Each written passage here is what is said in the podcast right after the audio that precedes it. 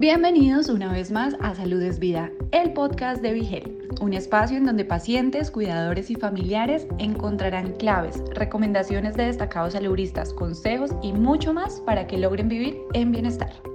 En Salud es Vida, el podcast de Vigel, la doctora Mariceli Santiago Ortiz, científica y comunicadora en salud, habla sobre las malignidades hematológicas y explica detalles sobre las opciones de tratamiento y la ruta que pueden seguir los pacientes para apoyarse en un plan de sobrevivencia individualizado. Reproduce este podcast y escucha sus recomendaciones. Además, aclara tus dudas sobre estas condiciones. Saludos amigos de Vigel, Lili García nuevamente con ustedes y hoy vamos a hablar de hematología. Vamos a hablar eh, sobre este campo que es el que estudia uno de los tejidos más preciados, ¿verdad? Que es nuestra sangre y los desórdenes que pueden ocurrir en ella y especialmente entrar lo que es el plan de sobrevivencia eh, que puede tener el paciente cuando padece de cáncer en la sangre o de alguna otra condición crónica en la sangre. Y para eso tenemos con nosotros nuevamente a la científica y comunicadora en salud, doctora Mariceli Santiago Ortiz. Bienvenida nuevamente a BeHealth. Mariceli, gracias. gracias por estar con nosotros. gracias nuevamente. Vamos a definir qué es la hematología, quiénes son los especialistas y con qué trabajan específicamente. Pues la hematología es el campo de la ciencia que estudia uno de los tejidos más preciados, que es la sangre. Eh, sabemos que la sangre es, es, un, es una de las áreas que ahora mismo más se está investigando eh, porque cada vez eh, siguen apareciendo más desórdenes y más anomalías en la sangre, eh, no solamente en los adultos, sino también en los niños y en los adolescentes. En los adultos hay más sobrevivencia que en los adolescentes y en los niños, pero todavía, pues, obviamente para eso está el campo de la investigación, ¿verdad? Pues para poder seguir investigando sobre eso y cómo, cómo seguir avanzando en la ciencia. tenemos los especialistas específicamente para este campo, eh, para poder estudiar la sangre, para poder entenderla, para poder entender cómo ocurre la síntesis de la hemoglobina, de cómo se están comportando nuestras células, por ejemplo, eh, células sanguíneas como los glóbulos rojos, glóbulos blancos, las plaquetas, eh, ¿verdad? para eso tenemos a los hematólogos, esa, esa, esa es su área de especialidad. Eh, así que no solamente ellos eh, precisan diagnósticos como tal de lo que son conteos a lo mejor irregulares, por ejemplo, cuando ven un hemograma, que es la herramienta principal que ellos utilizan para, para verificar ese conteo de células, para ver el curso de la sangre de cada uno de nosotros eh, y para verificar, ¿verdad? también cómo están nuestros procesos de coagulación. Así que todo lo que tenga que ver con sangre, eh, con las células sanguíneas, de cómo se están comportando esas células en nosotros y de cuán altas o cuán bajas están, para eso está el hematólogo, ¿ok? Porque ellos son los que entonces dan esas instrucciones de, de poder entonces poder inferir si vemos algunos niveles o muy altos o muy bajos, poder decir, pues mira, tenemos una infección, eh, por ejemplo, tenemos una anemia o tenemos un cáncer, porque este, sí, hay cáncer en la sangre, eso también sucede. Eso sucede. Hay, ah, ¿Cuáles son algunos de ellos? Tenemos la, por ejemplo, eh, tenemos leucemia, tenemos eh, lo que es eh, mieloma múltiple, tenemos los linfomas, y tenemos otro, otro tipo, ¿verdad?, de linfomas y de leucemias que son agudas y que son mucho más agresivas, dependiendo de la edad en que se haga el diagnóstico. Eh, pero hay, hay una serie enorme de, de desórdenes eh, o lo que llamamos eh, malignidades hematológicas. Hay, hay, hay, hay, múltiples. Hay múltiples y eso le toca, perdón, al hematólogo trabajar con eso, el diagnóstico y entonces pues muchos son hematólogos oncólogos, ¿es correcto? Sí, Exactamente, hematólogos oncólogos, porque eso le, le, le facilita al doctor el poder entonces eh, ya tener, ¿verdad? El, el, como estaba explicándole ahorita, tener toda la información eh, primaria de la sangre del paciente en donde está ocurriendo ese desorden en la sangre, eh, en donde a lo mejor puede ser simplemente una infección, porque cuando, por ejemplo, tenemos o estamos expuestos a un, a un patógeno, pues los glóbulos blancos se alzan, eso ocurre. Puede ser simplemente una infección y no es cáncer, ¿verdad? El problema es cuando los glóbulos blancos están demasiado altos, pues entonces aquí el doctor dice, aquí está ocurriendo algo, así que vamos a hacerle otra serie de, exámenes o otra batería de exámenes, ¿verdad? Para entonces verificar y detectar si puede ser algún tipo de cáncer, ¿verdad? Leucemia, linfoma, mieloma múltiple o alguna malignidad hematológica. Cuando ya se ha diagnosticado eh, este tipo de, malignidad hematológica. Eh, y, hablamos de un plan, ¿verdad?, de acción para el paciente. ¿De qué estamos hablando? Pues mira, eh, en, muchas ocasiones, Lili, cuando ya tenemos eh, un paciente ya mm. diagnosticado, ciertamente ya tenemos un, un, diagnóstico, tenemos un paciente que ya a lo más probable ya ha visto moretones en su cuerpo, ya, ya se siente débil, ya la piel se le empieza a poner, ¿verdad?, flácida. Eh, el tono de la piel se pone un poco pálidos, ¿verdad? O si no, también el, empiezan a tomar otro tipo de, ¿verdad? De color eh, eh, la piel. Pero cuando ya estamos en este proceso de, de, tratamiento, específicamente cuando es cáncer en la sangre, los tratamientos son bien agresivos. cuando tú los comparas con otros tipos de cáncer. Así que hay que tomar en cuenta, ¿verdad? La edad del paciente, hay que tomar en cuenta el, el sexo del paciente, y también hay que tomar en cuenta la expectativa real de vida cuando se empieza este tratamiento, ¿verdad? Eh, porque cuando entendemos lo que es la expectativa real de vida, eh, estamos, eh, estamos tendiendo un puente, ¿verdad? De, de, honestidad con el paciente para dejarle saber cuán cercano o cuán lejano está esa persona de poder entonces poder regular esas células cancerosas versus las células que están saludables, ¿verdad? Por eso es que entonces se le recomienda al paciente que desde el día número uno que le dan ese diagnóstico, el paciente pueda empezar a preparar lo que se le conoce como un plan de sobrevivencia. Eh, los sobrevivientes de cáncer, que también lo hemos discutido en, en algunas, en, en algunos eh, Facebook Live, desde el día eh, número uno del diagnóstico ya ese paciente es un sobreviviente de cáncer pero ese paciente empieza a, empieza a navegar o empieza a transicionar por diferentes fases, ¿verdad? Tenemos la fase de sobrevivencia, por ejemplo, la sobrevivencia aguda, eh, eh, la permanente y la que es extendida. Eh, cuando hablamos de cada una de ellas, hablamos de cuando el paciente se le está diagnosticando el, por ejemplo, vamos a suponer una leucemia, está recibiendo el diagnóstico, ya luego entonces pasa a la fase que empieza a tomar el tratamiento y a lo mejor pueden ser seis, ocho meses, un año o dependiendo, ¿verdad?, en qué estadio se haya tomado el, el cáncer. Y ya luego tenemos la, la última fase de, de, sobrevivencia, en donde entonces ya tenemos un paciente que eh, se espera que esté en remisión. Eh, el hecho de que esté en remisión significa que ya las células cancerosas ya han bajado, eh, ¿verdad? Por debajo de lo que, de lo que se espera y las células eh, saludables y, regulares, ¿verdad? Y, buenas, pues están, están por encima de, pero no significa que el cáncer no vaya a regresar.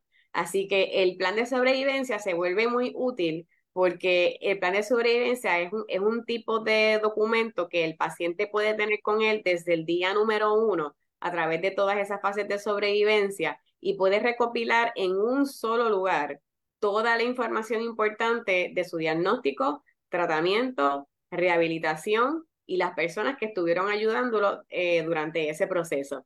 Eh, ¿Por qué es importante este documento? Porque eh, primero, como, como mencioné ahorita, no sabemos si el cáncer va a regresar.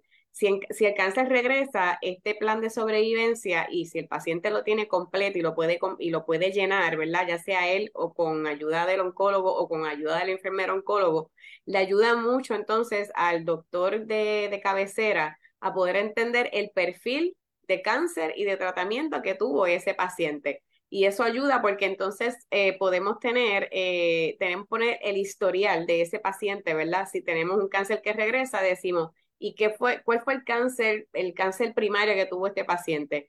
¿Cuál fue el tratamiento que se le dio? ¿Cuáles fueron las dosis que se le dieron? Eh, ¿En dónde lo atendieron? ¿En qué centro lo atendieron? Eh, ¿Qué doctores estuvieron a cargo? Eh, o sea, pero esto, según, y es para aclarar, Mariceli, no tiene nada que ver con el eh, con el récord médico del paciente. Esto es otra, son otros 20 pesos. Sí, es un plan distinto. Eh, de hecho, los pacientes lo pueden descargar este documento, lo pueden descargar en el Instituto Nacional de Cáncer. Eh, y es un documento que aunque se ve bien breve, es, de varias páginas por ambas, por ambas partes, pero es un documento bien fácil de llenar. el documento se llena con el nombre del paciente, la edad, el tipo de cáncer que ese paciente tuvo, eh, los tratamientos que se le dieron, las dosificaciones, personal que estuvo a cargo eh, y también el lugar en donde ese paciente estuvo tomando el tratamiento, por ejemplo, en Puerto Rico. Eh, pero eh, es un documento que se vuelve bien importante porque realmente obliga al paciente a vaciar toda la información y a vaciar toda la información de su, de su jornada, ¿verdad? De oncológica, poder solamente eh, colocarla en ese lugar, ¿verdad? Versus un récord médico que en un récord médico tú tienes de todo, tienes eh, todos los análisis que te hicieron, eh, cuáles fueron los medicamentos, eh, y a veces tienes esta información que a veces no, no es tan importante, pero sabemos que es importante recopilarla, ¿verdad? Para, para, para beneficio del paciente y también porque el médico tiene que recopilarla. Pero cuando hablamos de ese plan de sobrevivencia, hablamos, hablamos de un plan que es único. Pero acuérdate que cada diagnóstico es único, así que cada plan de sobrevivencia va a ser único. también ayuda al paciente a que si el cáncer regresa, eh, pueda entonces también el, e, ese documento ayudar al oncólogo, ya sea en Puerto Rico o si tenemos que transferir a ese paciente a Estados Unidos, eh, este doctor pueda entonces entender cuál es el perfil de ese paciente en términos de lo que el, cáncer que le dio, cuál fue el tratamiento y cuál fue el resultado final. Así que es un plan que es útil, es práctico, es fácil de llenar.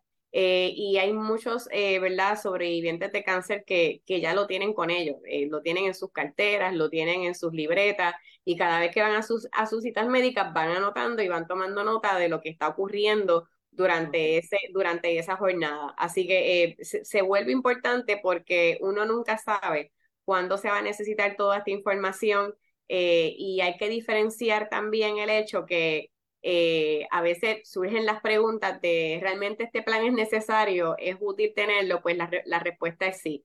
Eh, otra pregunta que también viene es ¿quién, ¿quién llena esta información? ¿Lo lleno yo como paciente? Yo no me siento bien llenándolo, pues llene hasta donde usted sabe y entonces le lleva el documento al enfermero oncólogo o a su oncólogo o a alguien que le ayude profesional de la salud y le van a ayudar a llenarlo porque a lo mejor como paciente muchas veces no tiene la información clínica completa, ¿verdad? Así que pues se vale levantar la mano y dejar saber, pues necesito ayuda para llenar esta parte, pero no dejar espacios vacíos, eh, ¿verdad? Porque eh, en ese espacio vacío sí ocurrió algo y el paciente lo sabe.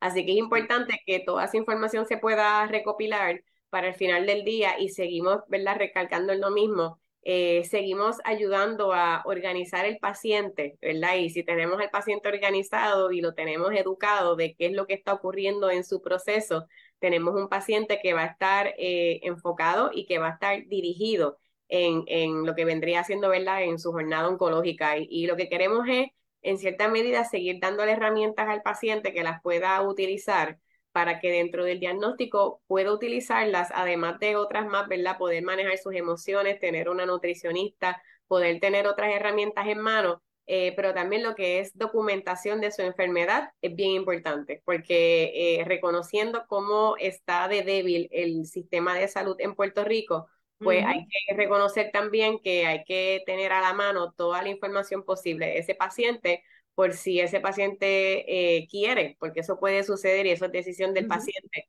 atenderse en Estados Unidos o atenderse en otro lugar, ese paciente tiene que, ese plan de sobrevivencia tiene ese récord con él completo de qué pasó desde el día uno hasta el día que ese, ese paciente está pidiendo a lo mejor que otro doctor lo vea o tener una segunda opinión médica.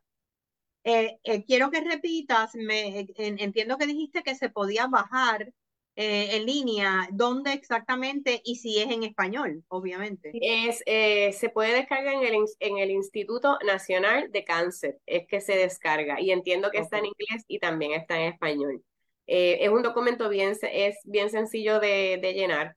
Eh, de hecho, los mismos pacientes, ¿verdad? Lo llenan, pero también tenemos que reconocer que hay días que si ese paciente está en tratamiento y se siente malito, pues tenemos un enfermero que lo puede llenar y dejarle saber, mira, estas fueron tus dosificaciones hoy y alguien firma o alguien inicia.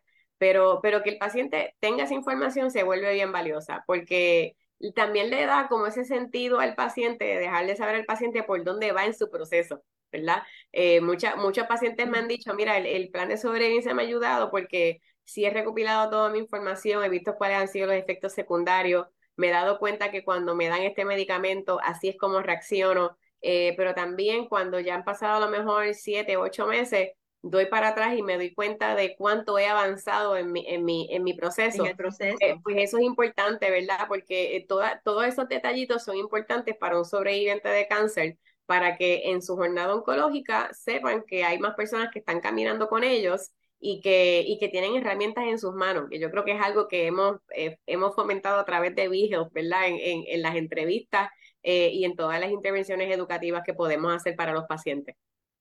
Muchísimas gracias a la doctora Mariceli Santiago, es un excelente recurso. Ya saben, entren si, si son ustedes el paciente o tienen un, son cuidadores, ¿verdad? Eh, de un familiar, de un ser querido, al Instituto de Cáncer. Es el correcto. Nacional de Cáncer, sí. Instituto, Instituto Nacional de Cáncer y allí van a tener eh, acceso a este documento que va a ayudar a organizarlos eh, y enfocarlos. Yo creo que sí, y a, tener toda esta información para mayor seguridad a largo plazo. Muchísimas gracias nuevamente por tantos consejos excelentes y gracias a ustedes nuevamente por habernos acompañado y será hasta la próxima. Si te gustó el contenido, no olvides seguirnos en tus redes sociales favoritas. Nos encuentras como Vigel PR. Todos los temas de interés para alcanzar tu bienestar hacen parte de Salud es Vida, el podcast de Health.